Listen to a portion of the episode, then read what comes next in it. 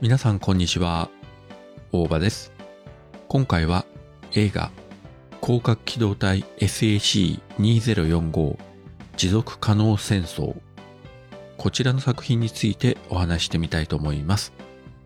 2020年に Netflix オリジナルアニメシリーズとして、えー全12話が配信されました SAC2045 これを再編集して新しいシーンを追加した劇場版というのが2週間限定で、まあ、非常に限られた劇場で公開されたわけなんですが、これがつい先日、ネットフリックスで配信が始まりましたので、えー今日早速見てきました。あ、見てきましたというか家で見たんですけれども、広角機動隊はご存知の方は非常に多いと思うんですけれども、四郎正宗の漫画を原作として、一番最初の映像化が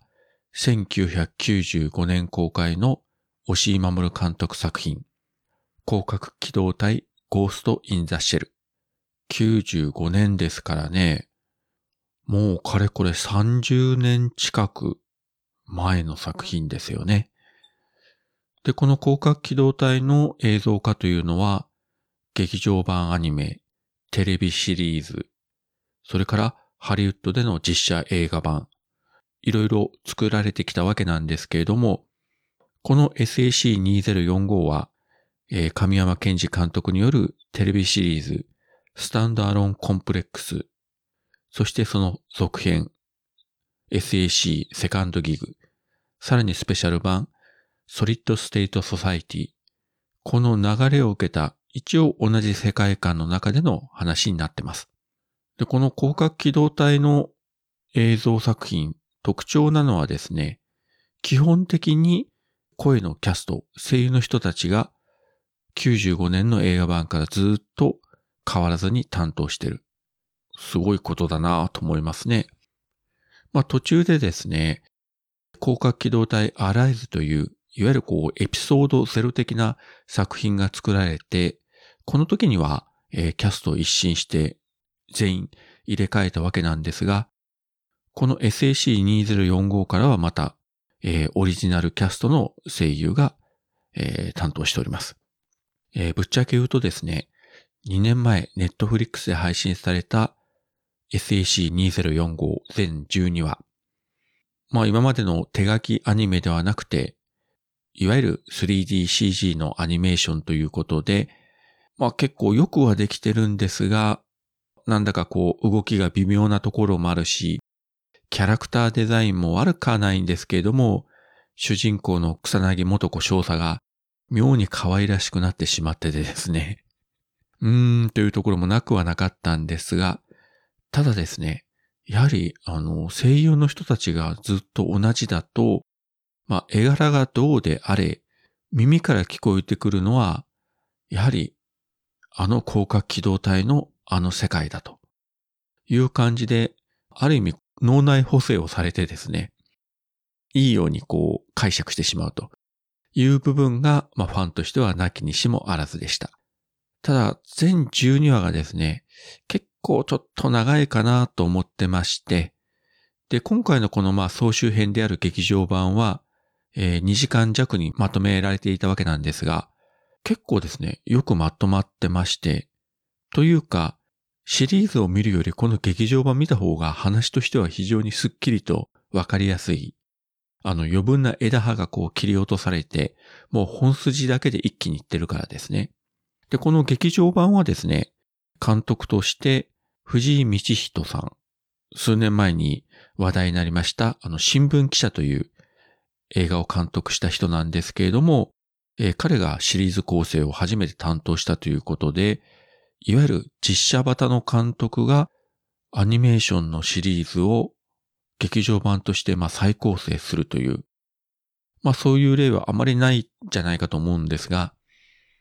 今回はこれが非常にうまくいってるんじゃないかなと思います。逆に言えばですね、話的にはシリーズの方と当然同じものなので、まあ、若干ね、新しいシーンが追加はされてるんですけれども、ま、99%ぐらいは同じ話なので、その意味では驚くような展開というのは正直ないんですけれども、まあ全12話をですね、ずっと見るよりは、まずこちらを見てもいいんじゃないかなと思います。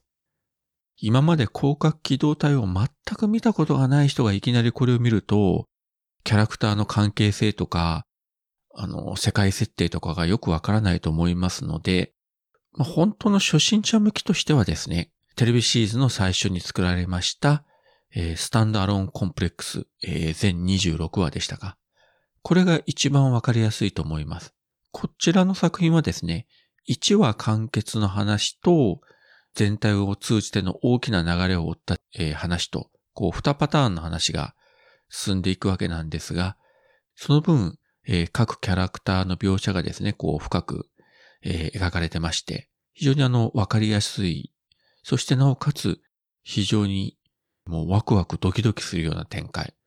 本当にこのシリーズを最初に見たときはびっくりしました。いやもちろんその前に押井守監督の劇場版は見てたんですが、それよりも、いわゆるリアルな現実にかなり寄せたような展開でですね、よくもまあこういう作品作っちゃったなという感じで、非常に衝撃を受けたんですが、まあもし、今から見ようと思う方は、このスタンドアロンコンプレックス全26話、これから入るのがおすすめです。まあとはいえですね、この広角機動隊いろんな切り口がありますので、テレビシリーズから入るのもよし、押井守監督の劇場版から入るのもよし、ハリウッドの実写映画版から入るのもよし、もちろん、